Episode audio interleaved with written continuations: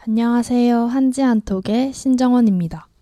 여러분의 생일은 몇 월 며칠이세요? 생일마다 탄생화가 있다는 것을 알고 계신가요? 탄생화란 탄생석 별자리처럼 태어난 날을 상징하는 꽃이에요. 오늘은 12월 21일의 탄생화를 알아보려고 해요. 여러분도 자신의 탄생화가 궁금하다면 댓글로 생일을 남겨주세요. 그럼 오늘도 저와 함께 탄생화 이야기 속으로 떠나볼까요? 12월 21일의 탄생화는 바로 박하입니다. 박하는 온대지방이 고향인 식물이에요. 잎과 줄기는 향이 매우 강해요. 강한 생명력으로 어디서나 적응을 잘한다는 특징도 있어요. 우리가 알고 있는 민트는 서양의 박하라고 해요. 이러한 박하는 껌, 차, 과자, 사탕, 치약, 담배, 아이스크림 등 다양하게 이용해요. 그럼 다음으로 박하의 이야기를 살펴볼까요? 그리스 신화에서는 박하에 관해 다음과 같은 전설이 전해져요.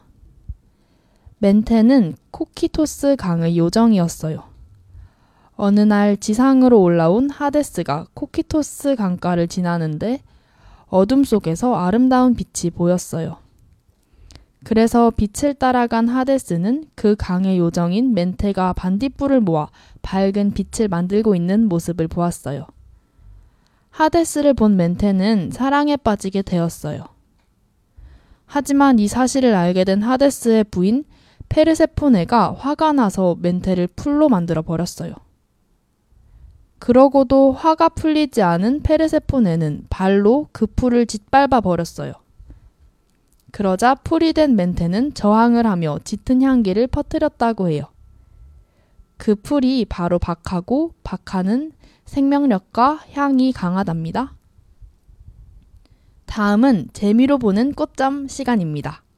12월 21일이 생일인 당신은 따뜻한 느낌으로 남들을 감싸는 사람이네요. 당신은 누구에게나 사랑을 받는 편이에요. 온화한 분위기가 있는 당신.